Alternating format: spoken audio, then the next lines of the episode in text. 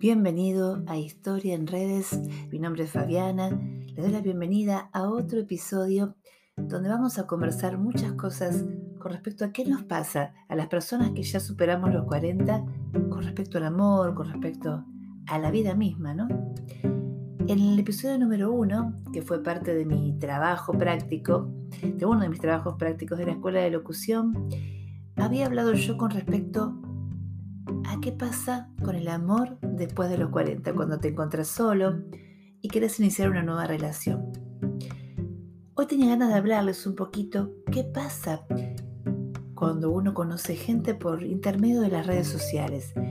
Cómo arrancaron las redes sociales para conocer gente allá por, los, por el 2000 y cómo fue evolucionando o involucionando, depende cómo se vea, el conocer gente a través de las redes. Vamos hoy a empezar a contar un poquito esto. Y ustedes también me pueden contar sus experiencias en mi Instagram donde pueden dejar sus comentarios. ¿Qué les parece si empezamos?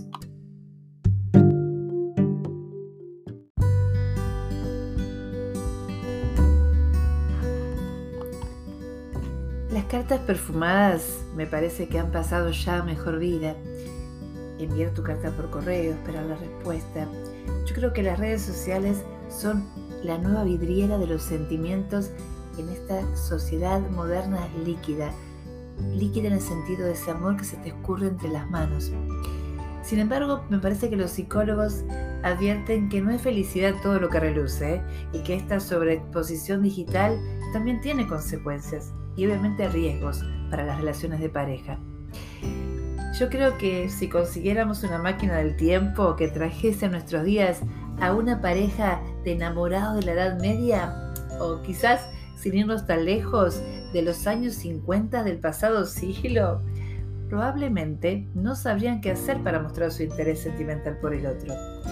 Ahora no hay cartas manuscritas, fogosas, ni siquiera una serenata bajo la ventana de la amada peticiones de mano, el padre de la novia, ni esas tradiciones amorosas que sobrevivieron durante siglos. Sin embargo, en la actualidad, mis queridos oyentes, la tecnología nos ha dado una poderosa herramienta para poder cortejar y enamorar, que son las redes sociales. Pero hay contras de todo esto. ¿Qué piensan ustedes? Quiero que me vayan dejando sus opiniones en el Instagram, ¿sí? Para poder sacar nuevos episodios y que cada uno pueda dar su opinión también. Yo creo, desde mi punto de vista, tengo muchos años en las redes sociales, muchos años en las aplicaciones de citas, no me da vergüenza decirlo, he experimentado todo tipo de, de páginas y de aplicaciones, así que también les puedo contar mi experiencia personal con respecto de esto. Yo creo que ese cortejo tradicional que había de cortejo de pareja está desapareciendo. Desde el mismo momento que Internet afloró, las formas de conquistar, de buscar parejas, han cambiado rotundamente. Empezó a veces con los tradicionales chats y las páginas de contacto, pero en los últimos años vieron que con las aplicaciones móviles, con las famosas apps, que han ganado mucho uso y popularidad, obviamente todo esto ha cambiado, ¿no? Em, yo les pregunto a ustedes, ¿cuántos de ustedes hoy por hoy me pueden decir que una amiga o un amigo en común haya conocido a alguien en el gimnasio, en el bar, en el trabajo? Ya es como que es algo bastante inusual que pase. No sé qué piensan ustedes. Eh, quizás el progreso tecnológico ha llevado a que la gente encuentre, conquiste, seduzca a través del mundo online y obviamente hoy por hoy más que nada en las aplicaciones. Cuando yo comencé en esto ya por el 2000, ya estaba divorciada, eran páginas de encuentro, páginas de citas. Y fueron deviniendo lo que hoy son las aplicaciones, ¿no? Y podemos hablar en algún otro episodio cómo fue evolucionando o involucionando este tipo de, de aplicaciones de conocer personas. Creo que fue mutando mucho con el paso de los años. Yo creo, a ver qué piensan ustedes, que esto de las aplicaciones ha tenido mucho, mucho éxito. Te permite como coquetear con cientos de personas esto de la facilidad, la inmediatez, lo rápido de las aplicaciones, como una gran oferta, ¿no? De personas a las cuales ver. Eh, pero yo me pregunto, ¿no? Y les pregunto a ustedes, estas aplicaciones para conocer gente son fantásticas, ofrecen beneficios, pero ¿qué ventajas y también desventajas o inconvenientes pueden tener esto de usar y conocer gente por las aplicaciones? Para poder ¿no? saber entre todos qué cosas tienen a favor, qué cosas en contra, para poder usarlas con el debido cuidado que realmente sirvan, que sean positivas, que sumen, ¿sí? Yo estuve pensando algunas ventajas y desventajas en base a mis, a mis experiencias, ¿no? Quiero que ustedes también me comenten. Vamos a arrancar un poquito con las ventajas, que para mí, ¿eh? ojo, es muy personal, ahí cada uno me puede dar también su opinión. Una para mí es la facilidad.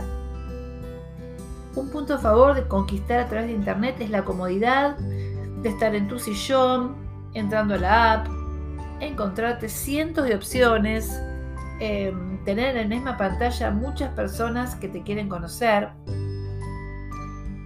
nuevas oportunidades todo el tiempo, el mundo online te conecta con gente que seguramente nunca conocerías de otro modo. Eh, no sé, te acerca a personas que quizás tienes, tienes muy lejos tuyo, y que capaz que nunca te lo hubieras cruzado si no fuese por las aplicaciones. Como que te abre un sinfín de oportunidades.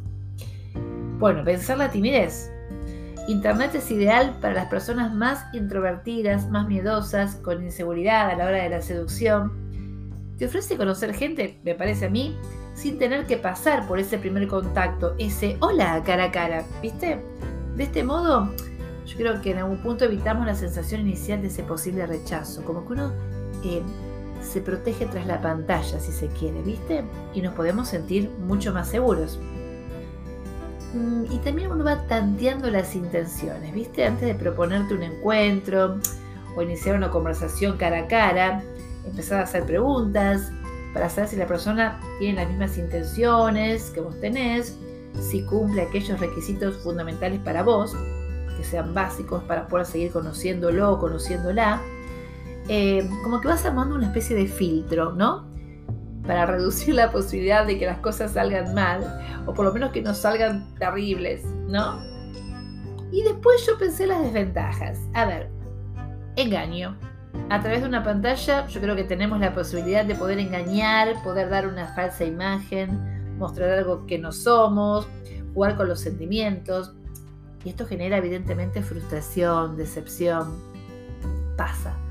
Poca implicación. ¿Qué significa esto? A ver, tenés al alcance tantas, opciones que puede generar el deseo de, aprovechar el tiempo y estar hablando con muchas más personas al, mismo tiempo. Es como que sea un abanico de tanta oferta que quizás no te abocas a una sola persona, sino que hay tantas opciones que te genera un deseo de aprovechar el tiempo y hablar con muchas personas al mismo tiempo. Entonces, obviamente, esto hace que no se fomente un vínculo necesario como para conectar y que de pronto también nos podamos sentir priorizados porque es otra persona, sentimos que no acaba de estar centrado en nosotros porque está el abanico de posibilidades, es tan amplio que obviamente no te centras en ninguno con, exclusividad. Nada, expectativas. Esta es una gran palabra para mí. Eh, al chatear con alguien hay aspectos que no podemos valorar hasta tener un encuentro presencial. Es decir, uno empieza también a chatear, uno empieza a idealizar. Yo creo que esto es mi, mi pensamiento.